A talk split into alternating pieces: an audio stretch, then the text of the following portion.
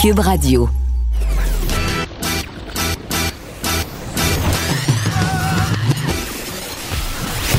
Pour elle, il n'y a jamais de mauvaise question. Les effronter. Avec Geneviève Peterson.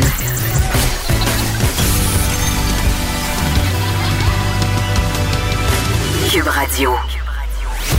Salut tout le monde, bienvenue à l'émission Geneviève Petersen. Je suis de retour avec vous pour les effronter en nouvelle formule, évidemment, programmation spéciale par rapport à cette crise du COVID-19, l'émission qui dure une heure et demie. L'objectif, évidemment, couvrir tous les angles possibles par rapport à ce qu'on traverse ensemble. En ce moment, on aura aussi des points de presse diffusés en direct. On sait que le premier ministre du Québec, François Legault, a pris l'habitude de s'adresser à nous une fois par jour. On va essayer de rediffuser ces conférences de presse en direct. C'est ce qu'on fera tantôt. On aura aussi le point sur ce qui se passe au niveau des différentes nouvelles ici et ailleurs euh, par Vincent Dessoureau à 14 heures.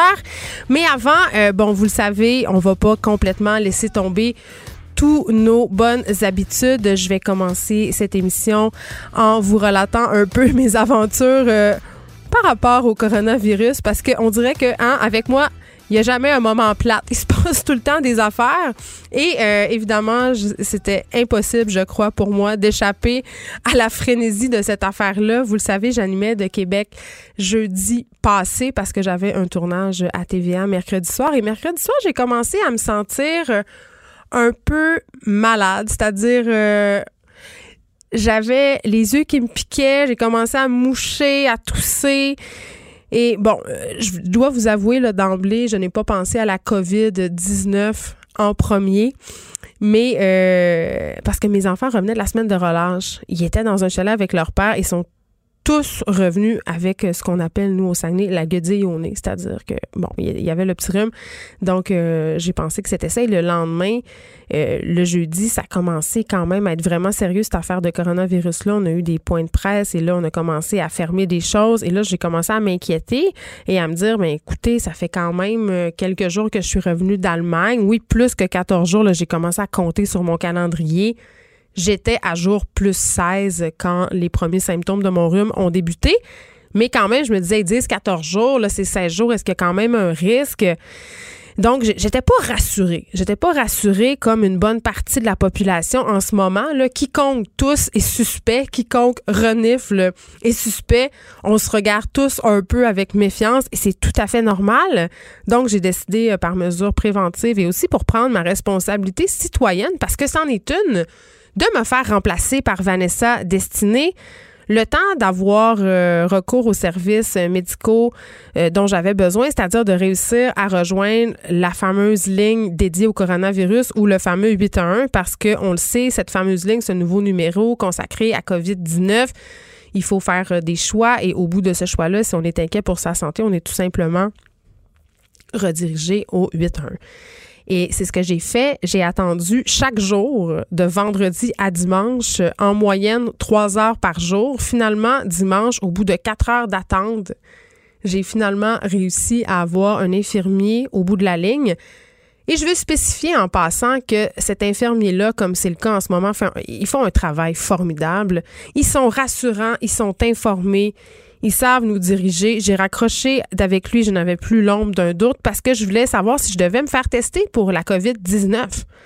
Parce que, hein, euh, pour retourner au travail, il fallait quand même que je sois absolument certaine que je ne l'avais pas.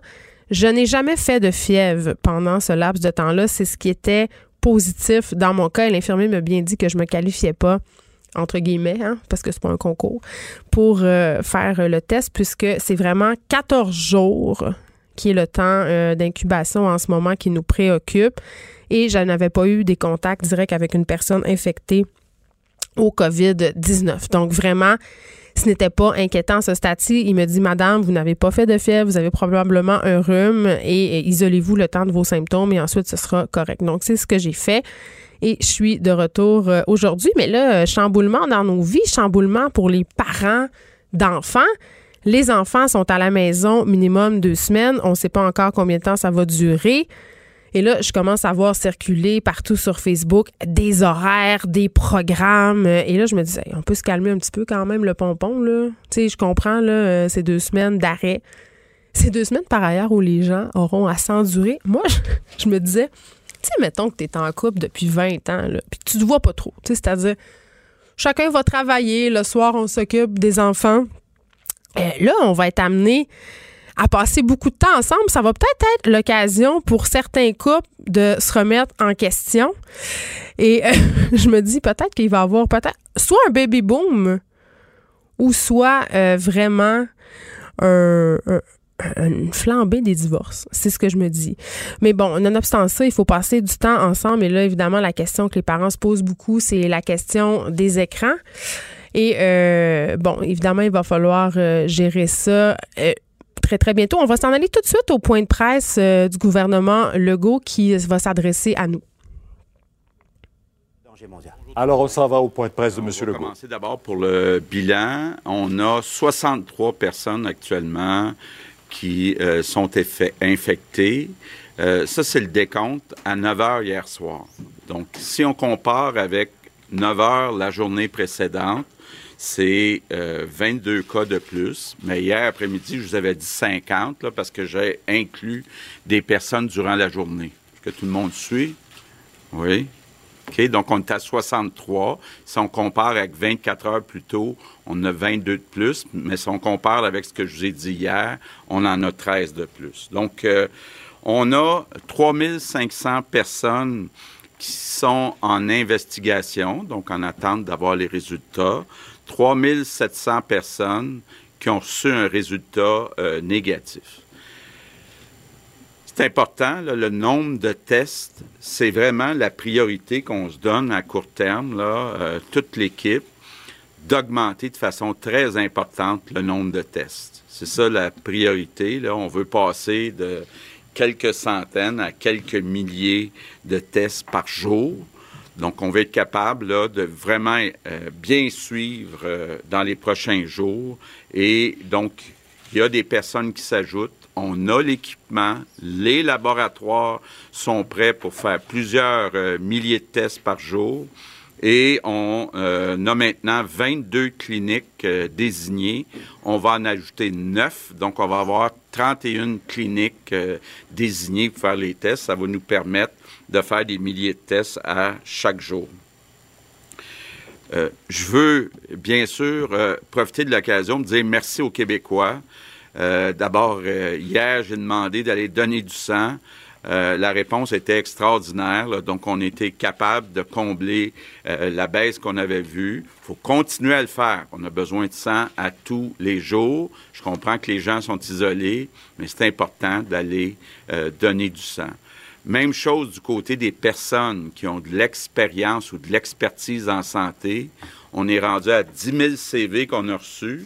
On fait un certain tri. On en a déjà 1800 qui, euh, pour qui on a envoyé personnes à des, emplois, à des endroits spécifiques dans le réseau. Donc, ils vont pouvoir concrètement venir nous aider dans le réseau de la santé. Moi, je trouve que les Québécois sont vraiment fantastiques. Euh, ce matin, j'ai rencontré les trois chefs de l'opposition. On a convenu ensemble euh, d'adopter les crédits, le budget, certains projets de loi. Par exemple, il y avait des projets de loi qui touchaient aux pharmaciens, aux infirmières. Donc, euh, on a euh, adopté ces projets de loi-là et on ferme l'Assemblée nationale jusqu'au 21 avril. C'est possible qu'on décide de prolonger, mais pour l'instant, c'est jusqu'au 21 avril. On le fait pour deux raisons. D'abord, on est 125 personnes habituellement au Salon Bleu, donc faut donner l'exemple. Il ne faut pas qu'il y ait de rassemblement, même de 10, 20, 30 personnes. Donc, on veut donner l'exemple. Deuxième raison, bien, on souhaite que les députés soient chacun dans leur circonscription pour répondre aux questions des citoyens. Puis là, on s'est donné un mécanisme euh, pour être capable facilement, avec les députés et les whips des différents partis, de répondre aux questions euh, des citoyens via les députés et euh, d'être capable aussi de recevoir des suggestions. Puis, sincèrement, on en reçoit des très bonnes suggestions, puis on est ouvert, là, les choses se passe très vite. Euh, j'essaie de ne pas m'échapper, mais s'il y en a qui ont des idées, ils sont toujours le bienvenu. je vais peut-être revenir un peu sur l'annonce qui a été faite un peu plus tôt aujourd'hui par le ministre des Finances, Éric Girard. Évidemment, il y a beaucoup de personnes puis d'entreprises qui vivent des problèmes de liquidité. Donc, on a accepté de reporter le dépôt des déclarations d'impôts des particuliers au 1er juin. Puis tous les impôts et les acomptes provisionnels sont reportés au 31 juillet. Donc, ça va permettre, là, ceux qui avaient euh, un montant à payer, soit le 30 avril, soit un acompte provisionnel le 15 juin, vont être capables de retarder tous ces paiements-là jusqu'au 31 juillet. Il y a d'autres aides qui s'en viennent. Au cours des prochains jours, entre autres, euh, Pierre Fitzgibbon va annoncer des mesures pour aider toutes les entreprises qui ont des problèmes de liquidité. On essaie de s'arrimer avec Ottawa, avec la BDC, pour que ça soit le plus simple possible pour les dirigeants, les entrepreneurs. Euh, je veux euh, un, autre groupe de personnes que je veux remercier. On a réussi en 48 heures à organiser des services de garde pour le personnel de la santé puis les services essentiels. La grande, grande, grande majorité euh, des parents, donc, euh, ont réussi à faire garder leur enfant. Si c'est pas le cas, là, on va ajuster dans les prochains jours. Donc, je veux remercier les éducatrices, les éducateurs. C'est très important. Bon, aujourd'hui, j'ai un message spécial à lancer aux jeunes. On me dit que les jeunes n'écoutent pas suffisamment les consignes, entre autres concernant les rassemblements. Et puis pourtant, on a vécu des expériences en Corée du Sud et en Italie où les jeunes ont été des agents importants de propagation du virus. Bon. Jeune moi-même. Je sais qu'il y a une période, à un quand on est jeune, qu'on écoute moins les plus vieux. Mais là, c'est critique. C'est vraiment euh, sérieux. Puis je veux lancer un message à tous les leaders jeunes, que ce soit les artistes, euh, les sportifs. Vous allez probablement être meilleurs que moi pour lancer cet appel-là. Ça peut être entre autres par les euh, médias sociaux. S'il vous plaît, dites aux jeunes au Québec de respecter les consignes. C'est pas le temps de faire des parties. C'est pas le temps de se rassembler. Faut garder nos distances. Et donc, je fais un appel spécial aux jeunes. On va lancer une campagne aussi, euh, le gouvernement. La campagne va s'appeler Propager l'info c'est-à-dire, je me reprends, propage l'info, pas le virus. Propage l'info, pas le virus. Donc, vous allez voir ça, là. Euh, j'invite nos artistes à être créatifs aussi, puis à trouver d'autres moyens de dire aux jeunes, là, passer le message, mais pas le virus. Donc, euh, euh, c'est mon message du jour pour les jeunes du Québec. Donc, je termine en revenant un peu sur les directives les plus importantes, là quand vous avez des symptômes, quand vous revenez de voyage, restez isolé chez vous pendant 24 heures. Puis là, je veux faire un appel spécial parce que ça revient là, aux employeurs. S'il vous plaît, ce n'est pas le temps de demander des billets du médecin. Les médecins ont d'autres choses à faire que de signer des billets pour le personnel qui doit euh, s'isoler. Donc, euh, je demande la compréhension de tout le monde. Malheureusement, on me dit aussi que certains employeurs refusent de donner le 14 jours à ceux qui reviennent de voyage. Encore une fois, je demande la compréhension des employeurs. Là, c'est très important, c'est critique. Il faut donner le 14 jours à la maison. Puis évidemment, ben, je le répète, pour les jeunes puis les moins jeunes, pas de rassemblement. 10, 20, 30, peu importe le nombre, pas de rassemblement. faut tout faire pour éviter l'augmentation rapide euh, euh, du virus, le nombre de personnes infectées. Donc, je vous le dis, c'est très sérieux. si on limite les rassemblements, c'est ce qu'on est en train de faire actuellement, on est en train de sauver des vies. Donc, on a une grosse bataille devant nous, puis on est capable, si on se met tous ensemble, de la gagner, cette bataille-là. Merci.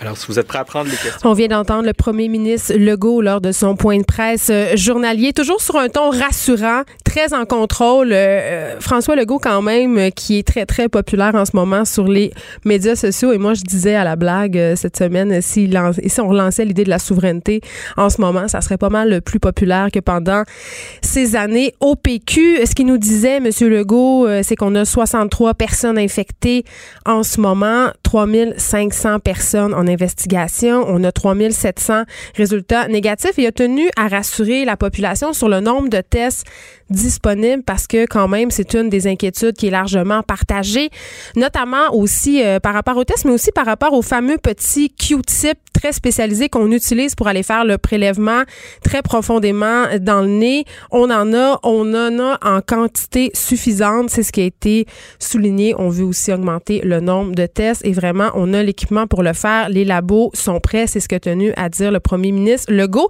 Il est revenu aussi sur euh, l'appel qu'il a fait à la population hier par rapport aux dons de sang. C'est un succès.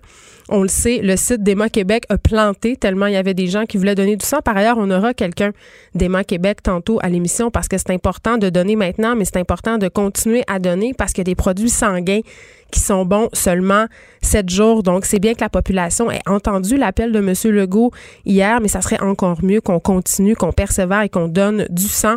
Il a aussi parlé de la collaboration entre les partis. Vous savez, l'Assemblée nationale, les travaux sont suspendus jusqu'au 21 avril pour des raisons aussi, mais pour laisser les députés œuvrer dans leur circonscription, pour les laisser répondre aux questions euh, de leurs concitoyens. Par ailleurs, euh, M. Legault s'est dit ouvert aux suggestions et ça, c'est un des trucs que j'apprécie de la CAQ depuis leur entrée au pouvoir, c'est que j'ai l'impression qu'ils écoutent, ils écoutent la population. Ils écoutent vraiment, euh, M. Legault, ce que les gens ont à dire. Donc, j'ai trouvé ça quand même un très, un, très, un très beau clin d'œil de dire on essaie de faire les choses comme il faut, on essaie de pas en échapper, mais on est des humains. Donc, si vous avez des commentaires, si vous avez des suggestions, n'hésitez pas. Par ailleurs, annonce importante pour tous les gens que ça stressait, surtout les entrepreneurs, PME, travailleurs autonomes, déclarations d'impôts sont reportées au 1er juin. Donc, si vous avez des acomptes provisionnels à faire, euh, déclaration de TPS, TVQ, ça pourra attendre. Il remercie aussi euh, les éducateurs en service de garde. Par ailleurs, je veux souligner euh, qu'il y a plusieurs éducateurs en service de garde qui doivent officier en ce moment pour prendre soin des gens qui travaillent dans le milieu de la santé.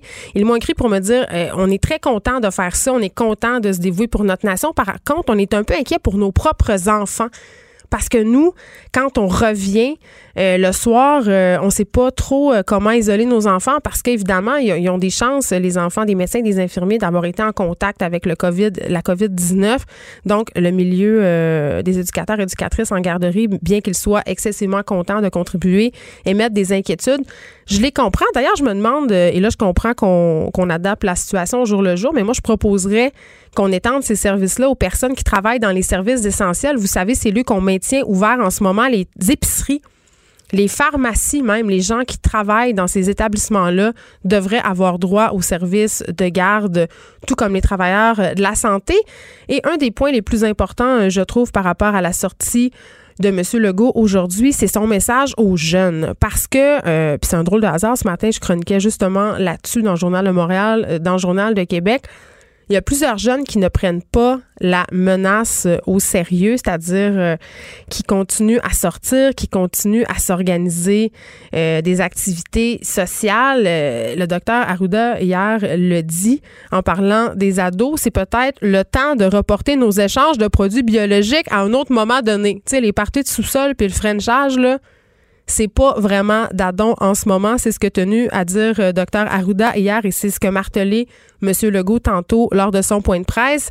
Et vraiment, moi, j'en ai des ados à la maison et je le sais que c'est le cas. Il y a des ados qui, pendant que leurs parents vont travailler, en profitent pour voir euh, leur petite chum et leur petite blonde en cachette. Et moi, j'ai été catastrophée d'apprendre ça. Et je le comprends, et M. Legault le soulignait aussi, l'essence même de l'adolescence, c'est de trouver que les adultes capotent c'est de trouver qu'on exagère, mais notre responsabilité vraiment comme parents, là, c'est de bien faire saisir aux ados récalcitrants l'importance d'éviter tout contact non essentiel. Et c'est sûr que c'est difficile à accomplir. Là. Ma fille, moi-même, soupirait, roulait des yeux au début. Et euh, je souligne, parce que ça m'a aidé, il y a plusieurs psychologues en ce moment qui ont fait des sorties publiques par rapport aux ados, justement. Ils ont dit une des bonnes façons, c'est de les impliquer. Impliquez vos enfants, impliquez vos adolescents. On leur explique qu'on a besoin d'eux pour venir à bout de cette crise-là le plus rapidement possible c'est plus efficace pour les convaincre de la nécessité de rester chacun chez soi. Et moi, hier, j'ai regardé le point de presse du gouvernement Legault avec mes enfants. Je le sais, il y a plusieurs parents en ce moment qui tiennent leurs enfants un peu éloignés des médias pour pas leur faire peur. Je les comprends. Ça peut paraître parfois épeurant, sauf que je trouve que le point de presse euh, de M. Legault, journaliste, c'est pas épeurant et ça peut vraiment donner l'occasion à vos enfants de départager aussi la vraie information de la fausse parce que pour les kids qui sont sur Instagram à la journée longue en ce moment, je peux vous jurer que de la fake news, là, il y en a. Donc, c'est important de faire un point. Tu sais, M. Legault fait un point journalier avec la population, mais vous aussi, faites-en un, un point journalier avec vos enfants pour dire est-ce que tu as des questions? Est-ce que tu as entendu des choses qui t'ont inquiété? Parce que les enfants nous disent pas nécessairement euh, tout et ils peuvent se faire des scénarios absolument euh, catastrophiques dans leur tête et prendre la fausse information qui circule en ce moment euh, pour des vraies affaires. Et parlant de rester chacun chez soi, je suis effarée. Et là, je pèse mes mots de constater qu'il y a plusieurs parents, parce qu'on a parlé des ados, mais là, parlons maintenant des parents inconscients qui continuent à organiser ce qu'on appelle des playdates, à aller chez le coiffeur avec leurs enfants, à amener leurs enfants à l'épicerie. C'est irresponsable en ce moment. Vous mettez votre santé en danger, vous mettez la santé de vos enfants en danger, vous mettez la santé des autres en danger. Le gouvernement nous le dit depuis plusieurs jours, restez chez vous, c'est vraiment pas si difficile que ça. La transmission locale, elle pourrait avoir débuté au Québec, comme c'est le cas actuellement en Ontario, c'est le cas aussi en Alberta, c'est le cas en Colombie-Britannique. Et d'ailleurs, le docteur Arruda précisait hier que la contamination locale, ben, c'est à peu près sûr qu'il y en a chez nous. Donc, arrêtez de vivre dans le déni. Prenons nos responsabilités.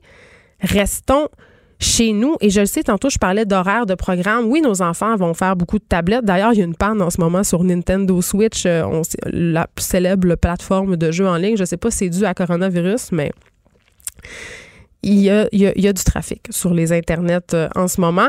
Mais c'est ça. Il faut accepter d'être chez nous. Il faut accepter que ça va être plate un peu. Il faut accepter de mettre notre individualité après.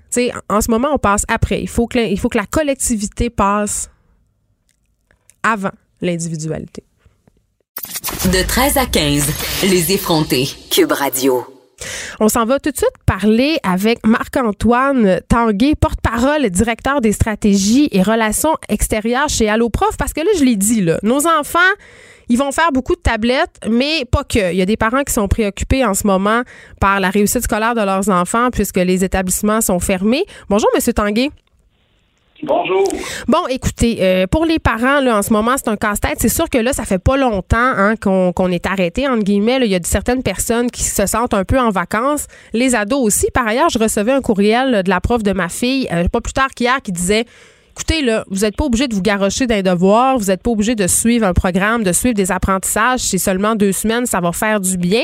Mais force est d'admettre que quand même, on veut pas que les enfants, eux, perdent leurs acquis et euh, qu'ils fassent de l'écran toute la journée. Puis à un moment donné, si cette pause-là est prolongée au-delà des deux semaines, ben il faudra peut-être commencer à penser à maintenir ces acquis-là. Euh, les écrans ont leurs limites, je l'ai dit. On peut pas passer huit jours à rien faire, huit heures par jour à rien faire. Comment Allo Prof peut être utile en ce moment, je veux dire, pendant qu'on est confiné à la maison?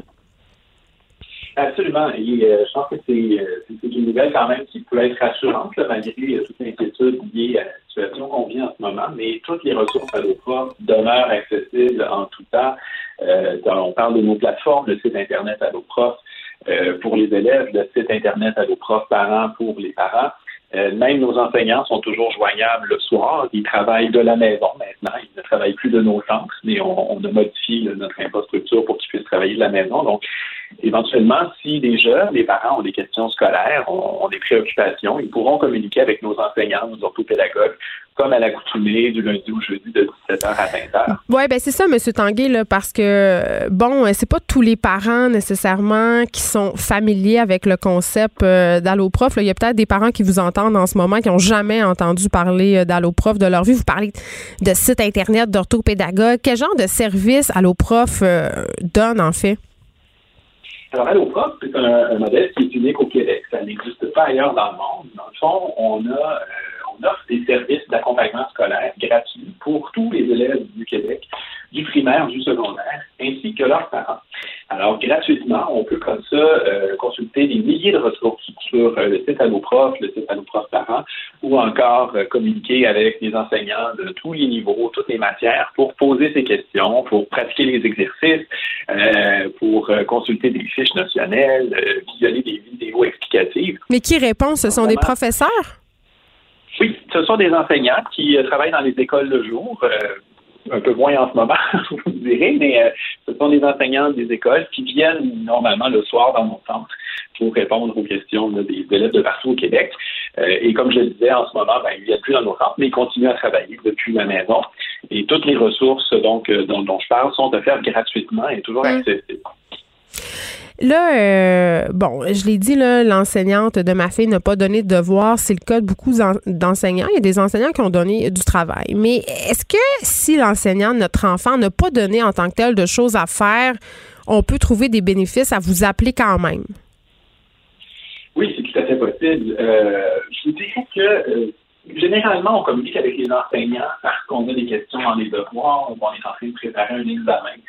Euh, par contre, de ce côté-là, j'ai l'impression que c'est plus tranquille. On, a moins de devoirs en ce moment. Il y a ouais. examens, évidemment. Euh, par contre, il y a beaucoup, beaucoup de ressources sur le site Internet qui peuvent être utiles. Euh, dans le moment, on parle de nos jeux vidéo d'apprentissage, par exemple, pour faire des, opérations mathématiques. Ça, c'est plus les contenus ludiques d'apprentissage, genre des exercices qu'on peut faire pour maintenir les acquis. Ben, exactement. Oui, il y a un casse-tête qu'il faut occuper. Aux enfants qui sont à la maison, on veut le faire d'une manière constructive. On veut que les neurones restent en forme. Et c'est un moyen aussi de le faire. On n'est pas en train de donner des cours. On n'est pas en train de, d'exiger des choses très formelles à nos enfants. Ils s'amusent, mais ils continuent quand même à apprendre, ou en tout cas à maintenir des apprentissages à travers les outils dont je vous parlais. On a aussi des applications, euh, il y a des vidéos, je mentionnais. Donc, il y a vraiment beaucoup, beaucoup de matériel qu'on peut trouver sur le site. Euh, comme ça, on a aussi un jeu pour euh, pratiquer les habiletés de lecture. Ça s'appelle Grimoire et euh, on est très, très heureux. On lance aujourd'hui un nouveau texte que M. Gilles Vigneault nous a fait parvenir. Et, euh, ce serait un moyen aussi de peut-être faire connaissance avec un écran mm. de, de, la littérature au Québec. il y a plein d'autres auteurs qui ont contribué à ce jeu-là. Donc, il y a vraiment des ressources super intéressantes en ce moment. Et au-delà de ça, ben, j'inviterais aussi les parents à consulter notre page Facebook ou à s'abonner à notre infolettre. Et quotidiennement, on leur envoie des idées d'activités qui ne sont pas nécessairement devant l'écran. Là, par contre, on, on essaie aussi de sortir de l'écran. Donc, d'autres sortes d'activités pour passer le temps, mais toujours en ayant une certaine composante éducative là-dedans. Monsieur Tanguay, merci beaucoup. On va être obligé de vous laisser aller. Le son est pas très bon. Marc-Antoine Tanguay, porte-parole, directeur des stratégies et relations extérieures chez Alloprof. J'en profite pour dire que le balado en cinq minutes chez Cube Radio, beau hasard, produit des capsules de révision spécialement pour les jeunes en isolement en ce moment. Vous pouvez les écouter dans la section balado du site Cube Radio ou sur l'application. Et je sais qu'en ce moment, parce que moi, je vois ça passer beaucoup, évidemment, euh, étant parent, j'ai beaucoup d'amis qui sont parents aussi sur euh, Facebook. Beaucoup de parents qui sont inquiets par rapport, Monsieur Tanguay, faisait allusion à, garder les acquis. Beaucoup de parents qui sont inquiets par rapport à la motivation scolaire de leurs jeunes. Il y a des jeunes pour qui c'est pas facile de rester motivés en temps normal. Tu sais, quand tout se passe bien, quand on va à l'école de façon régulière, ils ont déjà de la misère à garder leur motivation ces jeunes-là, pour eux, les apprentissages se font de façon euh, moins... C'est plus difficile. Donc, les parents craignent vraiment beaucoup l'impact de cet arrêt sur leur réussite scolaire future. Donc, sans non plus enterrer les jeunes sous les devoirs, je pense qu'une initiative comme celle d'Alloprof, il y a toutes sortes d'applications aussi qui peuvent être intéressantes. On peut se promener, on peut faire des cours d'histoire. Le premier ministre le dit, hein, rien ne nous empêche d'aller faire des marches dehors on peut se promener et on peut quand même apprendre des choses à nos enfants, même si ce n'est pas de manière classique. Les effronter. Deux heures où on relâche nos bonnes manières.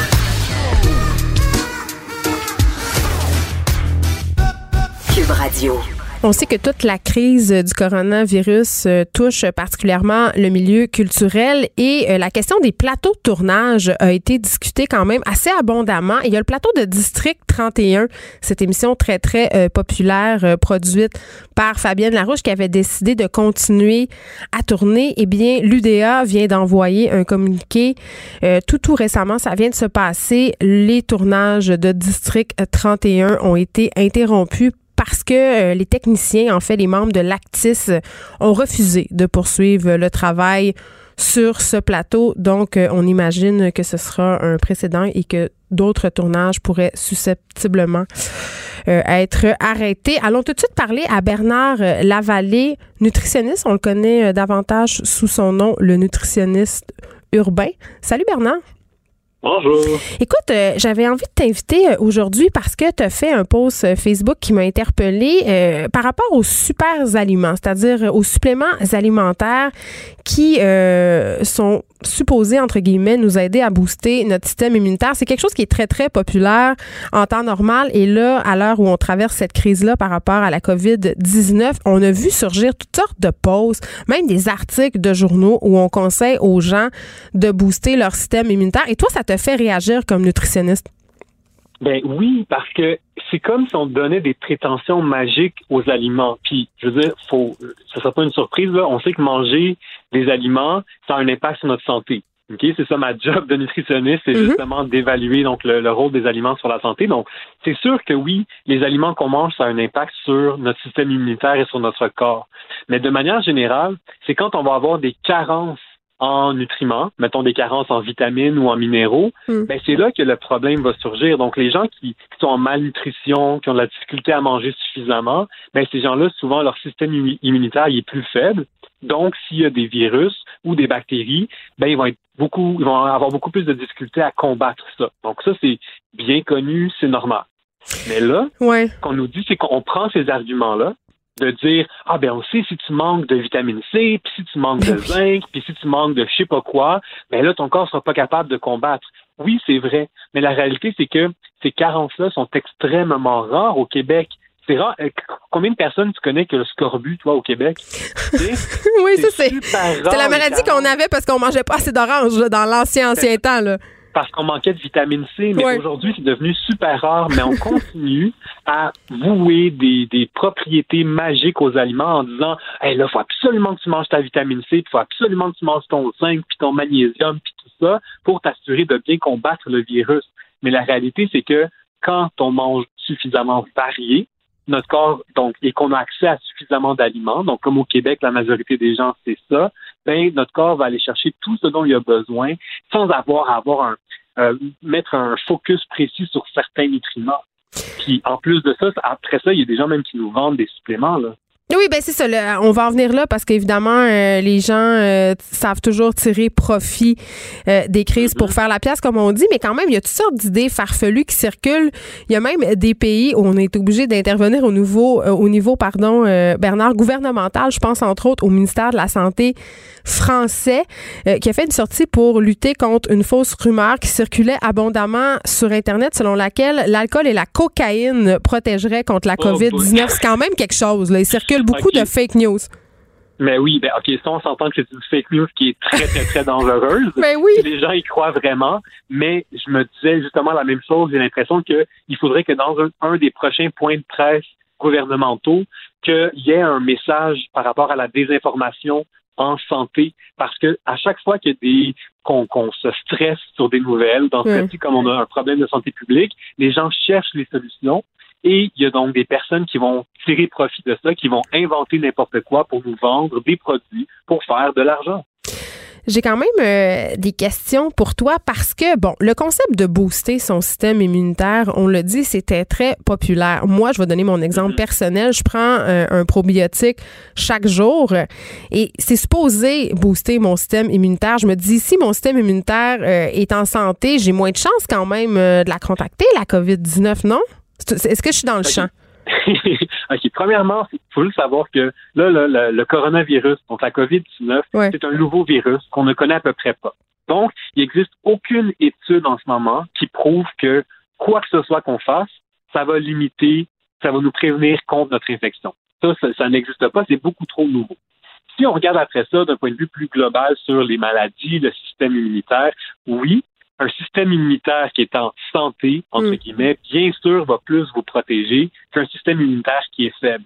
Mais à moins qu'on ait des différentes maladies qui affectent notre système immunitaire, ça, ça existe, mais au-delà de ça, si on a une alimentation qui est équilibrée, puis qu'on mange suffisamment pour répondre à nos besoins, donc comme la majorité des gens, ben le système immunitaire, il fait déjà en masse la job, il n'y a pas de problème, et donc on n'a pas besoin de prendre des suppléments pour se protéger. Fait que toi, ce que tu me dis, euh, autrement dit, c'est que les probiotiques, c'est plus une mode que d'autres choses. Puis en plus, quand tu arrives sur les étals des magasins, on ne sait plus comment s'y retrouver. Il y en a tellement. Mais les probiotiques, c'est un bon exemple parce que le terme probiotique, c'est un terme légal. Donc, ça veut dire que chaque touche de probiotique qui est vendue, il faut que les allégations qu'on mette dessus, donc la promesse, si on veut, que le, fabricant va mettre sur son emballage, il faut qu'elle ait été prouvée par la science mais des fois, on peut jouer un peu sur les mots. Donc, ça veut dire que, euh, c'est de dire ça participe à une bonne santé.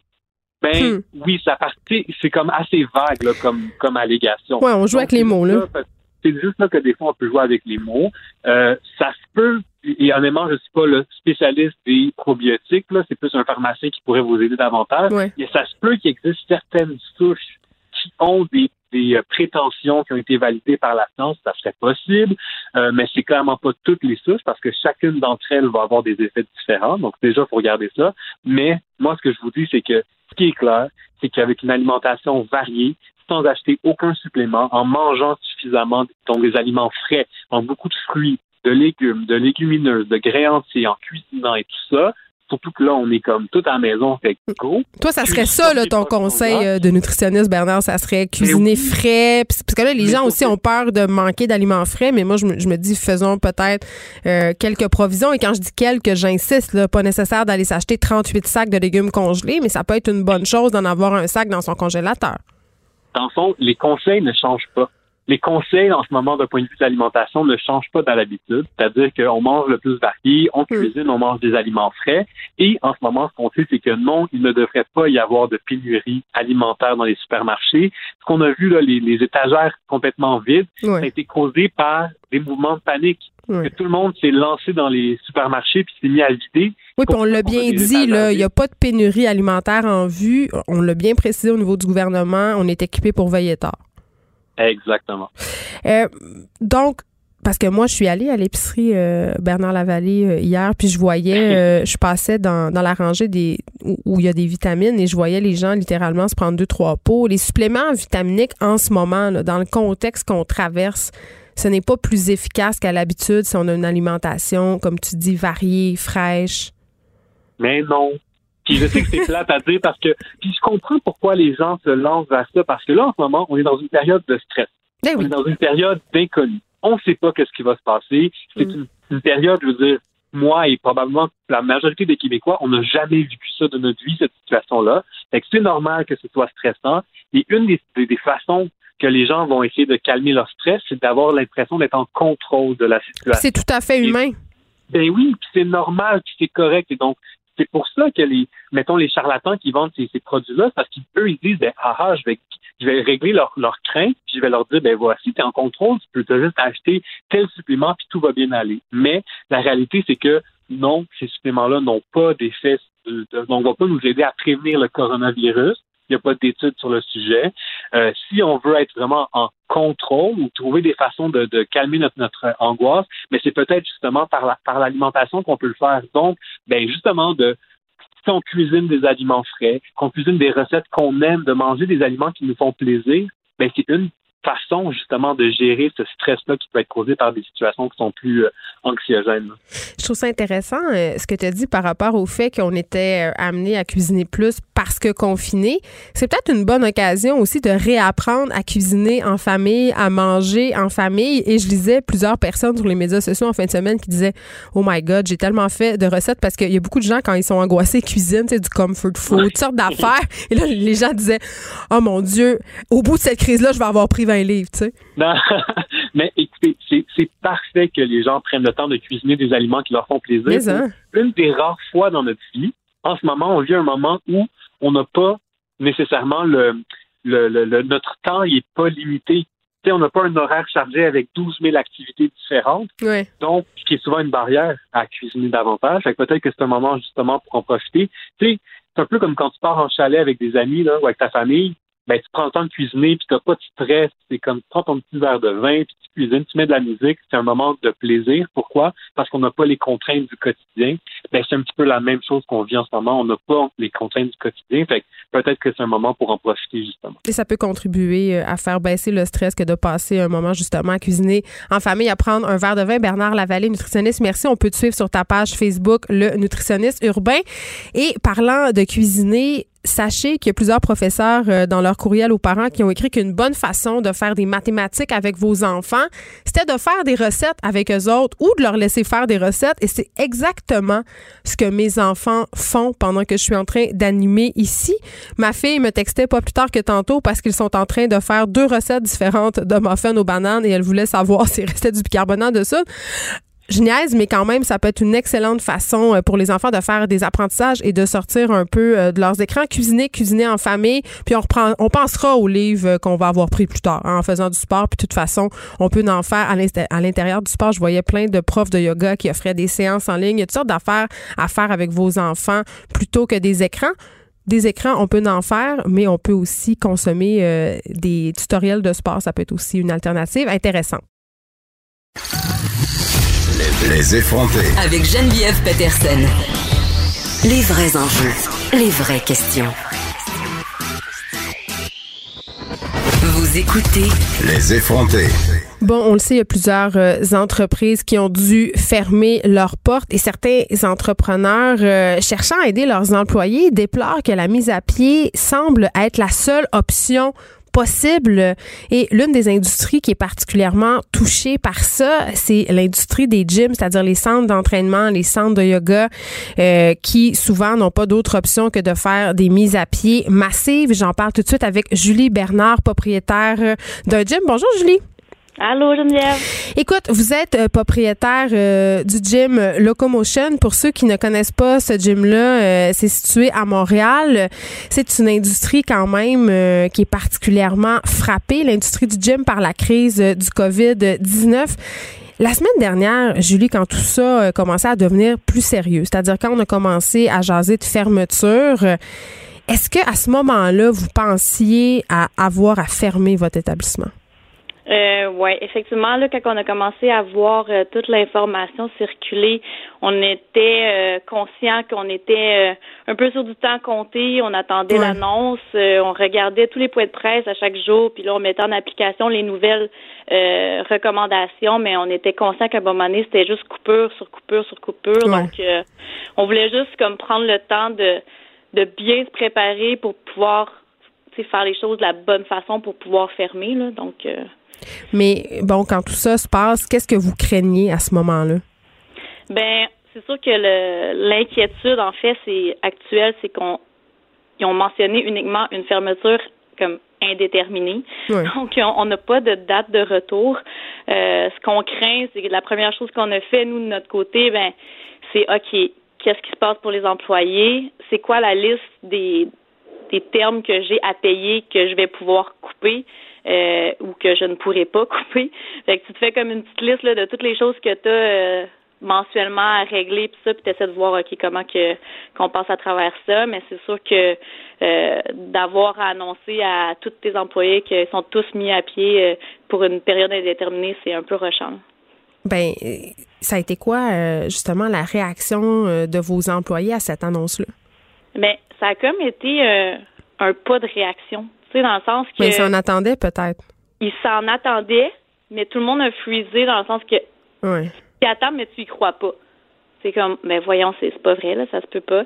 Fait que mais tout le monde était super compréhensif et tout, puis euh, tout le monde a proposé leur aide euh, pour créer du contenu pour le studio pour qu'on puisse commander, continuer là, à fider nos, nos membres euh, via les réseaux, tout ça. Mais mais c'est sûr que c'est un peu l'état de choc, mais en même temps, c'est comme c'est une mesure qu'on n'a pas le choix de faire. Là. C'est pas je veux dire, je pense qu'on est vraiment pas tout seul en dans cette situation-là, c'est pas juste nous, c'est tout le monde, puis il faut le faire, c'est qu'on n'a pas le choix. Puis on, c'est évidemment comme on comprend la mesure. Et là, en ce moment, est-ce que vos employés vont avoir droit au chômage? Parce que ce que je comprends, c'est que le délai de carence va être annulé pour certaines strates d'emploi, mais pas nécessairement pour vos employés à vous.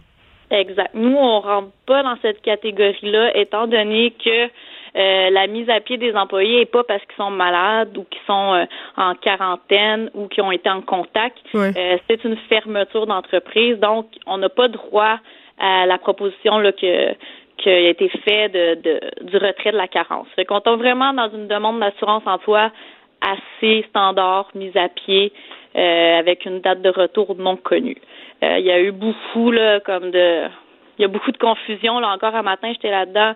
Oui, parce que tu as parlé au téléphone avec, euh, avec eux de nombreuses heures parce que tu, tu, leur as expliqué, c'est ce que tu me disais hors d'onde. Tu me disais, euh, écoute, Geneviève, j'ai parlé avec, avec la dame qui me disait, ben oui, c'est un cas particulier, mais en même temps, euh, ils devront les étudier un à un, donc ça va prolonger mm. encore plus, c'est ce que je comprends.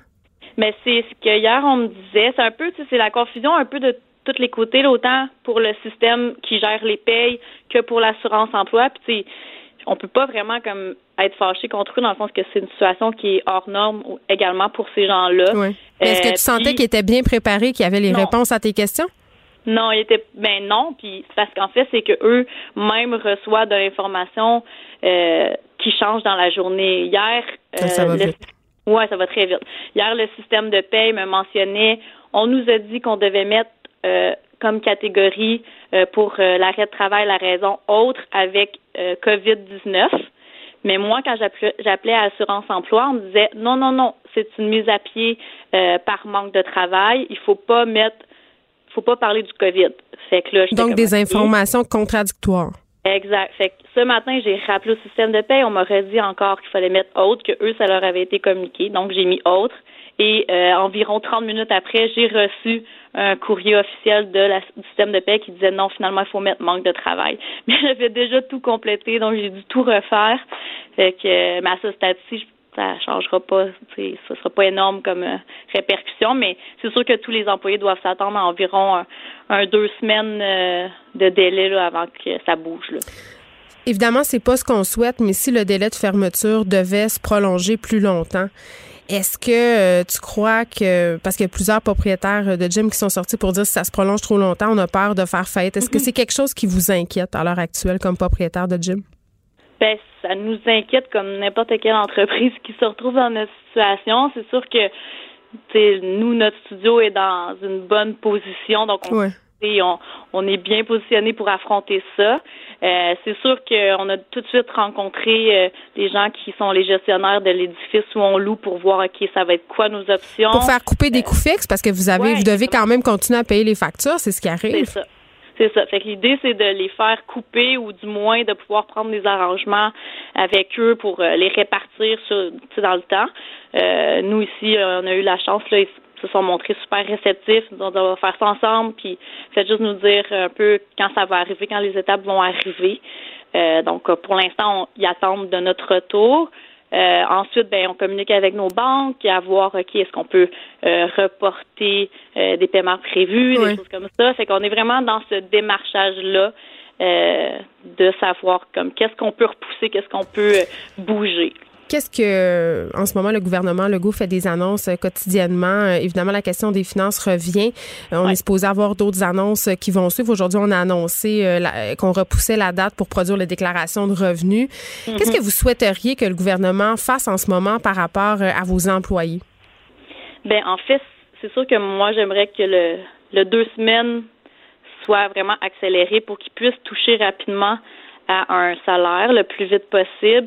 Puis euh, c'est tout simplement ça, parce qu'après, Euh, je ne sais pas s'il va être en mesure d'offrir une quelconque hmm. compensation. Tu sais, moi, c'est sûr, actuellement, j'ai environ 25 employés qui tombent sur l'assurance chômage, mais j'avais quand même des gens qui étaient des contractants, euh, donc des travailleurs autonomes qui, pour eux, là, actuellement, c'est, c'est le néant total. Là. Ils savent pas du tout qu'est-ce qu'ils vont faire. Là. Julie Bernard, je profite un peu de toi euh, puisque tu es une fille assez sportive. Il y a plein de parents qui nous écoutent en ce moment qui sont catastrophés. Un, parce que leur abonnement au gym est suspendu et deux, parce qu'ils sont pognés à la journée longue dans la maison avec leurs petits monstres qui sont beaucoup trop dépendants de leur tablette. Qu'est-ce qu'on peut faire pendant notre période de quarantaine pour un peu se tenir actif, se tenir en forme? Ben, c'est sûr que là, actuellement, les, les centres de conditionnement physique se mobilisent beaucoup, mettent beaucoup de contenu gratuit, soit sur les Facebook ou soit sur Instagram. Euh, ils peuvent venir voir notre page, ça va nous faire plaisir. La majorité des, des entraînements qu'on va faire, c'est tous des entraînements qui demandent aucun équipement. C'est ça, j'ai pas besoin d'avoir des poids chez nous, un tapis. Exact. Fait que ça, ça se fait super bien avec les enfants. Moi, cet après-midi, je vais faire euh, euh, le workout qu'on a sorti aujourd'hui. Je vais le faire avec mon fils cet après-midi. Que c'est de les tenir occupés comme ça, mais actuellement, je pense que vraiment tout le monde se mobilise dans tous les domaines pour donner des idées de, de quoi faire. Mais c'est sûr que des entraînements à la maison, un tapis de yoga, ou sinon on, met des couvertures à terre pour que ce soit un petit peu moins dur, mais on va s'en sortir. Julie Bernard, merci de nous avoir parlé, propriétaire du studio gym Locomotion. On peut aller vous suivre sur votre page Facebook si on veut avoir accès à ces fameux entraînements. Merci beaucoup de nous avoir parlé. On va vous souhaiter excellente chance pour la suite. Ben merci Geneviève. Bonne journée. Geneviève Peterson, la seule effrontée qui sait se faire aimer. Vous écoutez Les effrontés. Le risque de contracter le virus. COVID-19. On le fera chaque jour jusqu'à nouvel ordre. C'est l'heure de faire le point par rapport à tout ce qui se passe relativement au coronavirus avec Vincent Dessureau. Vincent, le premier ministre François Legault, fidèle à ses habitudes, s'est adressé à la population un peu plus tôt vers 13 heures. Effectivement, point de presse du jour pour faire, pour faire le bilan, voir s'il y a des nouvelles mesures. Aujourd'hui, moins de nouvelles mesures. Là. Alors, c'est peut-être une, bonne nouvelle. Quoique le bilan euh, a bon, évolué un peu. Les derniers chiffres donnés par le premier ministre de 63 euh, personnes infectées, ce qui paraît paraissait au départ une bonne nouvelle parce que c'était plus 13 cas. on était à 50 et c'était hier, on était à plus 15 cas. Donc, on sait qu'on veut abaisser cette courbe. Par contre, c'est euh, on n'a pas pris le chiffre à la même heure. Alors, on dit le vrai nombre depuis 24 heures, c'est plus 22 cas. Euh, donc, une augmentation quand même. Il faudra voir dans les prochaines heures l'évolution de ce chiffre-là. Mais présentement, 63 personnes sont donc traitées ou ont été euh, ont contracté le, la COVID-19 au Québec. le point principal de, de M. Legault aujourd'hui, c'était euh, les jeunes. Je ne saurais être plus d'accord avec lui. Effectivement, parce qu'il dit, viens un temps, il dit, j'ai été jeune moi aussi. Et à un certain âge, on ne veut pas respecter les règles ou suivre ce que les plus vieux nous disent.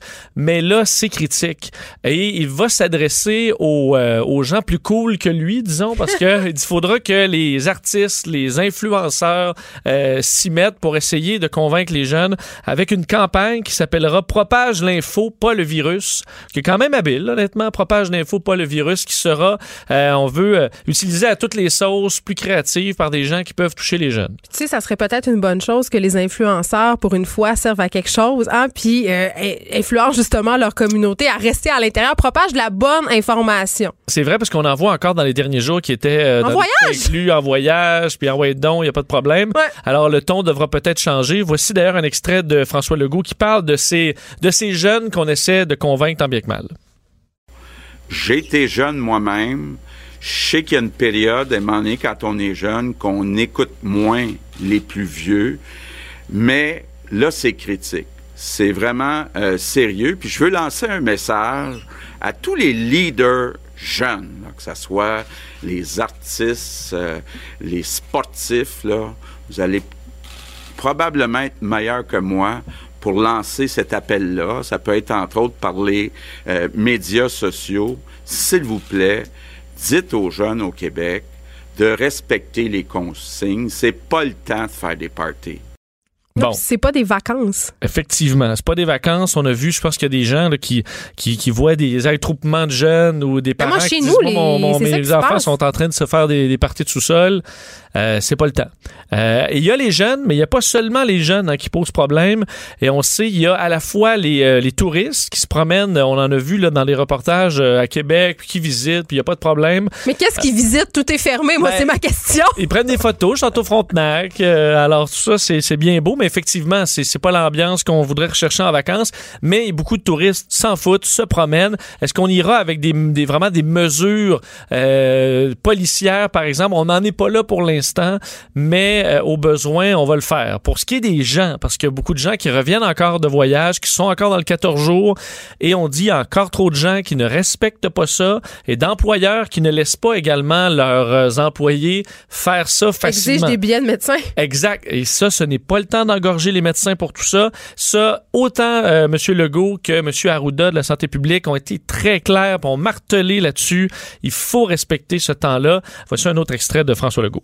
À partir du moment où ce virus-là a déjà causé la mort de personnes, surtout des personnes plus âgées, il me semble qu'on n'est pas obligé de parler d'amende. Il me semble que toute personne responsable doit comprendre que le virus est dangereux, puis il faut tout mettre sur notre bord pour pas euh, transmettre ce virus-là. Puis souvent, les personnes porteuses de- du virus ne savent pas si elles sont porteuses du virus. Mais comme le dit le docteur Arruda, si la personne en revient de voyage, puis en plus elle a des symptômes, ben là, c'est zéro, zéro risque qu'elle doit prendre. Ça a l'air évident dit Oui, comme hein? ça, mais on le voit circuler un peu partout, des employeurs qui demandent justement des justifications. C'est le temps de faire preuve de souplesse et de gros bon sens. Absolument. Euh, D'ailleurs, dans les peut-être les meilleures nouvelles, euh, les, euh, on est rendu à 10 000 personnes qui ont envoyé leur CV pour aider, appuyer le système de santé. Ça, on sait même hier, François Legault l'avait félicité les, les Québécois pour cette réponse aussi intéressante. Et un des chiffres quand même importants, c'est qu'on a déjà donné des tâches ciblées à 1800 d'entre elles. Euh, ce que ça veut dire, puis on dit là, à- repousser là, le moment critique de cette euh, pandémie, ça donne du temps là, au système de santé pour se préparer. Et ça, ça fait partie de ces préparations que nous, on a le temps de faire et que l'Italie, par exemple, n'a pas eu le temps de faire. Donc, avoir des, des gens, un soutien, un réseau qui va être prêt. euh, alors ça, c'est important. C'est un chiffre qui montre bien que plus on a de jours avant que euh, les forces de san- les, les, systèmes de santé soient engorgés, plus on est capable de se, se blinder un peu le plus possible. Euh, au Canada, là, les cas 465 cas au Canada, quoi qu'on entend, euh, on attend le chiffre complet euh, de l'Ontario qui est présentement à 185. On sait que c'est le point le plus chaud. Il y a eu un premier mort en Ontario confirmé dans les dernières heures. Donc un homme de 77 ans, ça montre le, euh, le nombre de décès au Canada à 5. Pour ce qui est du Québec, là, je vous disais 13 nouveaux cas, 6 en Estrie, 3 à Montréal, 2 dans les Laurentides, 1 à Québec et 1 euh, en, euh, du côté euh, de la des les Laurentides, je vous l'ai dit. Non, un autre secteur, il en reste un seul. là. Alors, c'est 13 qui sont éparpillés comme ça un peu au Québec. C'est pour ça d'ailleurs que, encore aux questions, est-ce qu'on ferme Montréal? Il n'y a pas de raison. Là, présentement, les cas sont un peu éparpillés à travers la province. Ouais. Alors, il n'y a, pas de y a pas un secteur en particulier qui est plus touché. Puis aujourd'hui, M. Legault s'adressait aux jeunes. Peut-être euh, que demain, il s'adressera aux personnes âgées parce qu'ils sont nombreuses à sortir. Et on les comprend, ils ont besoin de faire des provisions comme les autres. Et pour ceux qui répondent, oui, mais on peut faire l'épicerie en ligne. Quand on a 76 ans, c'est peut-être pas nécessairement si facile que ça de commander en ligne sur un- un- le site d'un supermarché. Effectivement, d'ailleurs, un point sur les personnes plus âgées là, en Australie. L'Australie a un peu parti le bal sur la folie du papier de toilette. C'est le premier pays où les gens se battaient pour du papier de toilette dans les grands magasins. C'est pas nous qui avons inventé ça là, au Québec, loin de là. On n'est pas originaux. Et on n'est pas originaux, on a suivi la donne. Et euh, euh, ce matin, un premier test en Australie, parce qu'on veut éviter que les personnes âgées se retrouvent dans des fouillis comme ça et aient accès aux produits sans avoir besoin de, de se retrouver dans une grande foule, les mettant à risque, entre autres. Et on ouvre dans les, les supermarchés en Australie une heure plus tôt. Euh, de 7 à 8 heures, c'est une heure réservée pour les aînés. Excellente idée. Question qu'ils puissent se rendre, euh, évidemment, euh, en- avec un nombre réduit de personnes, là, mais qu'on puisse aller faire nos achats paisiblement sans se battre pour avoir accès à certains produits. Alors, l'Australie, là-dessus, qui a, je trouve, fait, fait- une, euh, bon, a eu une bonne idée. 189 000 cas, fait 190 000 cas le plus récemment pour le monde entier. On sait qu'une des situations les plus difficiles, c'est en Espagne. plus de 2000 cas se sont ajoutés. 2000 en 24 heures. c'est énorme. Donc, le réseau qui est surchargé en Espagne, 182 morts dans le dernier 24 heures. L'Iran, 135. L'OMS a eu ses deux premiers cas aussi à l'intérieur de l'OMS. Alors, ils sont pas, ils sont pas à l'abri. dans les mesures économiques prises chez nous, quand même un point important, les impôts. D'ailleurs, Justin Trudeau a confirmé la mesure qui avait été annoncée ce matin par le gouvernement provincial, le report des, euh, des rapports d'impôts. Le gouvernement du Québec va vous donner du temps, les contribuables, pour produire les déclarations d'impôts jusqu'au 1er juin pour produire la déclaration et jusqu'au 31 juillet pour payer. Si vous avez évidemment à payer, sinon vous allez pouvoir recevoir votre chèque. D'ailleurs, on le disait, vous n'êtes pas obligé d'attendre. Donc, ceux qui retirent, ils, vont, ils peuvent se dépêcher de le faire. Faites-le. Évidemment, si vous n'avez pas accès à certains papiers, c'est plus compliqué, vous aurez du temps. Mais l'objectif est surtout d'alléger la facture pour les gens qui ont besoin d'argent là, là. Ça débloquera 7,7 milliards en liquidité pour les Québécois, le fait de repousser cette, cette date-là. Mais quand même, pour les travailleurs autonomes, je comprends, là, parfois, on, on va utiliser les liquidités dédiées à l'impôt pour payer en ces temps de crise, mais quand même, l'argent, il faudra la revoir à un moment donné. Absolument. Il faut le souligner. Là. Ça, en tant que travailleur autonome, j'ai déjà vécu, là, tu repousses ça, tu OK, parfait, mais à un moment donné, oh. la facture n'est que plus grosse. Je coupable. C'est ça. Je pense qu'on a tous, fait ça. Et est-ce que l'emploi rendu à l'été sera revenu? Parce que euh, M. Legault parlait quand même dans son point de presse de différents scénarios. Il dit il y a des scénarios qui vont de deux mois, il y en a qui vont jusqu'à un an. Alors là, on est rendu dans euh, une longue durée, là, si on se retrouve avec des scénarios qui durent plusieurs, plusieurs mois. Et euh, il y a une demande aussi euh, à Urgence Santé pour les appelants au 911, quand même, qui est intéressante de souligner. Absolument. Pour ceux qui auraient à appeler au 911 là, dans les prochaines heures, les prochains jours, sachez que Urgence Santé vous demande de ben, d'informer le répartiteur de votre état de santé lorsque vous appelez pour changer l'intervention euh, au besoin. C'est-à-dire, euh, ben, je viens de revenir de voyage. Exact. Si vous êtes euh, à risque, si vous avez des symptômes reliés au, coronavirus. Donc, vous devrez même répondre à certaines questions ajoutées des répartiteurs médicaux d'urgence pour bon, mentionner si vous êtes en isolement volontaire. Alors, les ambulanciers pourront, les paramédics, intervenir de la bonne façon. Parce que là, présentement, on intervient chez des gens, ils se mettent à tousser partout mais ceux, ils sont super à risque en ce moment, les, ambulanciers, puis on a besoin d'eux. Oui, d'ailleurs, hier, euh, Urgence Santé qui disait aussi arrêtez de me demander aux paramédics de, leur, vous donner des masques. ils en ont besoin pour eux autres. Ils en ont besoin et ils vont pas vous en donner, c'est le mot d'ordre. Donc imagine-toi, il y a du monde à Montréal qui demande hey, pouvez-vous me donner des masques? Je veux juste rappeler qu'un masque ne nous protège en rien. Au contraire, un masque, c'est pour empêcher peut-être les autres d'être contaminés par nos propres gouttelettes, mais pour se protéger contre la COVID-19, c'est pas très efficace. Et on va le laisser à nos ambulanciers qui savent comment s'en servir et qui ont entré dans des maisons probablement infectées. Donc, euh, ça fait partie On sort de notre nombril. exactement. On sort de notre nombril puis on leur donne un, petit coup de main. Vincent Destro, merci. Merci beaucoup. On se retrouve demain. Les, effrontés. Avec Geneviève Peterson. Les vrais enjeux. Les vraies questions. Vous écoutez. Les effrontés. Bon, vous le savez, euh, aux effrontés, on a beaucoup de chroniqueurs qui nous parlent de différents sujets, évidemment, par rapport à cette couverture spéciale de la crise de la COVID-19. On a décidé de rebouger un peu les choses. C'est des chroniqueurs euh, nouveaux que vous allez rencontrer. Il y en a qu'on a décidé euh, de maintenir parce que, étant donné qu'on va, on est appelé à passer beaucoup de temps à l'intérieur de nos maisons dans les prochains jours, dans les prochaines semaines, on va chercher des choses à faire. Et je me suis dit, David Quentin, avec ses suggestions littéraires, on peut pas le laisser tomber. David, tu es au bout du fil. Bon, Bonjour. Allô, Geneviève. Bon, euh, David Quentin, libraire à la librairie Coop Zone, mais depuis hier, tu ne travailles plus. Je ne travaille plus depuis euh, ce matin, en fait. Pourquoi? Hier, on, était ouvert. Ben, le campus est fermé. J'ai appris hier soir qu'ils ont fermé le campus euh, de l'Université Laval, possible cas à la faculté de droit. Donc, la librairie est fermée euh, et on est en confinement, donc euh, on va en profiter pour lire.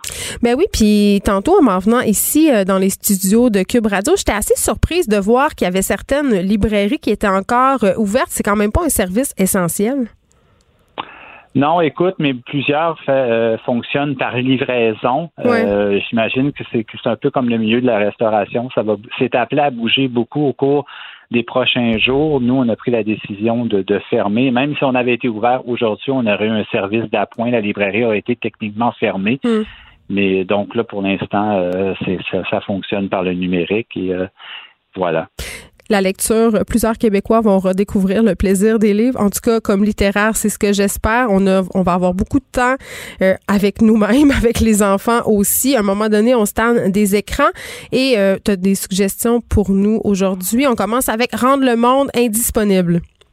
Oui, euh, Armut Rossa, euh, c'est un philosophe et un sociologue allemand. C'est un de mes collègues qui, qui est plus dans l'essai qui me dit il faut absolument que tu lises ça. C'est d'actualité, effectivement. Écoute, c'est quelqu'un qui, qui a écrit de très gros livres. Ce livre-là, c'est un peu une vulgarisation de sa pensée. Ce qu'il dit, en gros, c'est que à l'heure actuelle, euh, en essayant de dominer, d'exploiter le monde euh, et de, tout vouloir contrôler, ben, on est rendu à un, point de bascule, à un point d'aboutissement. Et il faudrait essayer de, de repenser justement notre rapport au monde, notre relation aussi aux autres, euh, autant nos relations amicales, amoureuses, euh, sociales. Ben, sais-tu qu'est-ce que je trouve intéressant là-dedans, David, c'est qu'en fait, euh, puis je le disais au début de l'émission, évidemment, on va être obligé de questionner nos rapports humains dans les prochaines semaines. Il y a des couples qui vont faire certainement de douloureuses, de douloureuses constatations, peut-être des constats heureux aussi. Mais je me, je me posais la question, je me disais, là, en ce moment, bon, on est en train euh, puis veut, veut pas, là, les gens se posent euh, des questions, c'est le temps de philosopher. Je me demande si on va apprendre de la crise du coronavirus par rapport à nos systèmes, par rapport à notre dépendance à la mondialisation. Autrement dit, est-ce que ça va prendre trois semaines puis on va revenir à notre ancien mode de vie? Moi, je souhaiterais qu'on ait quand même une certaine prise de conscience collective. Ben, c'est ce qu'il dit, même avant, avant le, début du coronavirus. Lui, pour lui, on est arrivé à un, à une période où il faut vraiment euh, se recentrer et il dit pas se tourner vers la méditation ou des choses comme ça. c'est vraiment, c'est non, mais c'est vraiment de, de réfléchir et dire qu'on accepte qu'on n'est pas capable de dominer tout, de comprendre tout, euh, que ça va de notre image et euh, notre rapport aux autres, et essayons de s'ouvrir et d'accepter un peu d'entrer dans l'inconnu et de pas trop savoir ce qui va On n'a pas le choix de l'accepter de toute façon en même temps d'entrer dans l'inconnu parce qu'on sait vraiment pas qu'est-ce qui s'en vient. Donc, Armut Rossa à découvrir. Euh, si vous ne pouvez pas vous procurer le livre, faites des recherches sur Internet, informez-vous, c'est très intéressant, ces thèses sur l'accélération notamment et tout le stress que nous amène un peu l'information, disons, euh, qui nous arrive de partout. C'est c'est très d'actualité. Oui, puis prendre un peu euh, prendre un peu de repos en lisant un livre par rapport justement, c'est important de se tenir informé en ce moment l'information euh, et la bonne information euh, c'est essentiel mais se réfugier dans un livre parfois ça fait du bien ne serait-ce que pour abaisser le niveau d'anxiété. On passe au prochain titre, tu nous suggères Hic. Oui, Hic, Amélie Lucas Gary, jeune écrivaine au seuil, son troisième livre. Et ce qui est intéressant de ça, c'est que le livre commence et on est en 2036 et une fille arrive euh, en banlieue parisienne, euh, décide de prendre un bain et elle pense à, ses souvenirs, à ses parents, à sa famille et tout de suite après, c'est un voyage dans le temps. On est amené dans les années 50, au Moyen Âge, à la création de l'univers. Donc, c'est un livre très déroutant. Donc, on est en dystopie, dans, le futur inconnu, mais on n'est pas dans le post-apocalyptique parce que je trouve que présentement... On n'a pas besoin de ça vraiment. Non, mais on veut pas lire, tu sais, la route de Cormac McCarthy. Non, ça nous tente voilà, c'est c'est pas ça. Mais moi, je trouve, j'ai lu ça en fin de semaine, je me dis, waouh, c'est vraiment intéressant parce que tu es constamment déstabilisé en lisant son livre et du coup, euh, c'est pas non plus sombre, pessimistique. Au contraire, c'est poétique, c'est, on, on, se promène dans la matière, dans le monde. C'est il y, a une vision des choses qui est totalement déstabilisante, mais dans le bon sens du terme. Donc, X, ça veut dire en latin ici, ici et maintenant. Donc, c'est vraiment une réflexion sur ce qui est en train d'arriver présentement. C'est un livre. Euh, prenez-le en note, car euh, quand les librairies ouvriront à nouveau ou en, téléchargement numérique, c'est vraiment euh, une, belle lecture, une écrivaine à suivre vraiment très belle langue aussi. Et c'est pas ce qu'on souhaite, mais si ça se poursuit et si le confinement devient général, comme en France, des livres, on en aura besoin. Avez-vous lu, euh, tu nous suggères chez soi, une odyssée de l'espace domestique? Je pense que ça va être ça pour ben, plusieurs, une odyssée de l'espace domestique dans les prochains jours, David Quentin. Je dis le livre, d'ailleurs, il y a une heure, l'éditeur l'a découverte, c'est publié chez Zone, publié sur Instagram, il, disait c'est le temps de lire ce livre-là et il est disponible gratuitement sur le site calameo.com. Donc, si vous allez sur ce site-là, Vous avez accès gratuitement à ce livre-là. Mona Cholet, c'est une féministe et une essayiste. Elle écrit dans le pour le journal Le Monde, je crois. Donc, c'est vraiment dans ce livre-là, ce qu'elle dit, c'est que essayons de redécouvrir notre maison, le lieu où on habite. Essayons de faire une espèce de, de, de s'asseoir puis de conseiller à la fois l'intérieur et l'extérieur. Et puis, euh, pourquoi est-ce que, par exemple, on nous dit de garder notre maison propre et tout ça, et à la fois le travail domestique est mal vu et mal perçu? Donc, c'est toute une réflexion sur comment on doit euh, se sentir chez soi en sécurité, mais aussi chez soi comme un air pour prendre du recul, pour prendre du repos à tout ce qui se passe, à la, disons, tout ce qui se passe autour de nous, la vitesse où vont les choses et tout ça, c'est et, je trouve que c'est hyper, tu sais, quand en fin de semaine, je me disais, il faut que je parle de ce livre-là parce que c'est une, réflexion vraiment intéressante. Puis c'est pas philosophique ou difficile à comprendre. Je pense qu'elle prend toutes sortes d'exemples dans la culture populaire, mais aussi la culture mm. littéraire, pour nous montrer que on doit arriver à une sorte d'harmonie entre l'intérieur et l'extérieur. Puis Mona Cholet, c'est vraiment quelqu'un de vraiment intéressant à découvrir. Et présentement, elle, fait, elle a écrit un livre notamment sur les sorcières qui a connu beaucoup de succès l'an dernier euh, en France. Donc, euh, euh, vraiment, c'est une penseur là, qui, qui, soulève beaucoup de questions intéressantes en ce moment. Rappelle-nous, David, où c'est possible de nous le procurer gratuitement? Oui, c'est le site, c'est Calameo, donc C-A-L-A-M-E-O.com. Je voyais tantôt que l'éditeur La Découverte a décidé de l'offrir gratuitement pour une lecture numérique. Donc, allez voir ça. Le titre du livre, c'est Chez soi, une odyssée de l'espace domestique de Mona Cholet. Très bien, David Quentin, on va te souhaiter euh, une bonne quarantaine. Merci beaucoup de nous avoir parlé. Merci, bonne lecture. Geneviève Peterson, la seule effrontée qui sait se faire aimer. Jusqu'à 15. Vous écoutez Les effrontés. Le premier ministre Legault qui a rappelé lundi que c'était important de continuer de donner du sang. Un excellent rappel pour Emma Québec qui a connu, euh, ma foi, un achalandage hors du commun. J'en parle tout de suite avec Laurent Paul Ménard, porte-parole d'Emma Québec. Bonjour, Monsieur Ménard. Oui, bonjour Geneviève. Écoutez, euh, pensiez-vous que la demande de François Legault allait trouver autant de résonance auprès des Québécois, des Québécoises? Ben, écoutez, on en est fort heureux de cette euh, réponse-là et de cette mobilisation-là. Je vous dirais que euh, c'est une, une, belle nouvelle, c'est que ça confirme euh, la capacité de mobilisation des Québécois dans un contexte assez extraordinaire, comme celui que nous avons à traverser présentement. Parce que vous avez eu combien de donneurs potentiels qui se sont manifestés des suites de cette annonce, M. Ménard? Ben, en fait, savez, Geneviève, le chiffre magique à atteindre pour Emma Québec, c'est atteindre un objectif de 1200 par jour. On, ne souhaite pas que ça déborde. Ce qu'on souhaite, c'est que euh, l'objectif soit atteint et ce, chaque jour, parce que euh, l'enjeu de la gestion d'une réserve de sang, euh, réside dans la constance. C'est un peu comme un marathon, si on veut. Ouais. Euh, ce qui compte, c'est de faire chaque pas, chaque kilomètre pour se rendre à destination. Parce qu'il y a certains composants du sang, euh, c'est le cas des plaquettes sanguines notamment, qui ont une durée de vie de 7 jours. Alors imaginez, le sang qui est prélevé aujourd'hui, les plaquettes sanguines que l'on l'on extrait, on a 7 jours pour les tester, hmm. les envoyer dans des hôpitaux et que ça soit transfusé. Donc, ce qui compte, c'est qu'il y a toujours des donneurs qui se présentent lors des collectes de sang. Donc, ce que je comprends, c'est que oui, les Québécois ont répondu à l'appel lancé lundi, mais ça va être important pour la population de continuer à donner au-delà de cette annonce.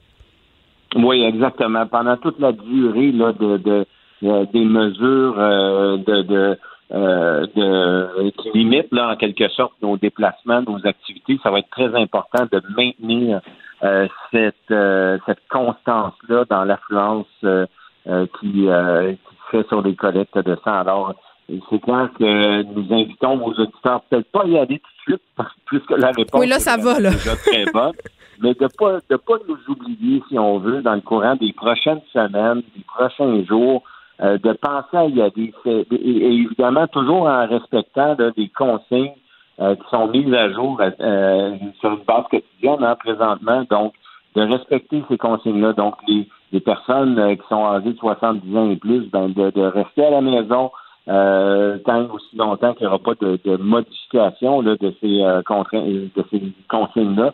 Également pour les personnes qui ont voyagé, donc pendant une période de 21 jours après notre retour au Canada, on se garde une petite gêne, on se présente pas sur une collecte de sang. Euh, de toute façon, il y a une, consigne d'isolement de, volontaire de 14 jours qui existe. Mais nous, dans le cas du sang, on dit attendez 21 jours et par ailleurs, ben, de ne pas côtoyer ou de ne pas avoir de fièvre, euh, évidemment, ou encore un diagnostic de COVID-19, ben, on reste chez soi. Ou si on a quelqu'un dans notre entourage, on reste chez soi également. Et là, Monsieur Ménard, pour les auditeurs que ça pourrait inquiéter, j'imagine que vous avez adapté la façon dont les gens vont pouvoir donner du sang à cette situation que l'on connaît? Oui, effectivement. Donc, il y a déjà des mesures déployées là, euh, sur nos collectes. Euh, par exemple, euh, lorsqu'une présent, une personne arrive sur la collecte, hmm. il y a une cellule de sélection. C'est une sorte de triage, là, si on veut. On va poser certaines questions de base, un peu des éléments dont, dont j'ai parlé un petit peu plus tôt. Et par ailleurs, il y a des mesures supplémentaires qui sont prévues, notamment la désinfection systématique des fauteuils de prélèvement faut pas oublier aussi une collecte de sang dans ces opérations courantes, régulières et normales, et ce, depuis toujours. Il y a énormément de contrôles qui sont faits. On prend la température des personnes sur une base systématique. Chaque donneur doit répondre depuis toujours à un, questionnaire socio-sanitaire de 50 questions. Alors, c'est très, très, très encadré, mais évidemment, on suit la situation très près ce sont de nouveaux contextes, de nouveaux paramètres, mais on essaie de limiter euh, les risques possibles au maximum. Ce qu'on ce qu'on comprend de votre message aujourd'hui, M. Ménard, c'est que ça va être important de continuer à donner du sang et que c'est important de le faire dans les euh, dans des conditions sécuritaires. C'est ce que vous vous assurez chez Emma Québec. Merci beaucoup de nous avoir parlé, Laurent Paul Ménard, porte-parole d'Emma Québec. C'est tout pour nous aujourd'hui. On se retrouve demain. Je vous laisse pour la suite de cette programmation spéciale euh, au bon soin de Mario Dumont.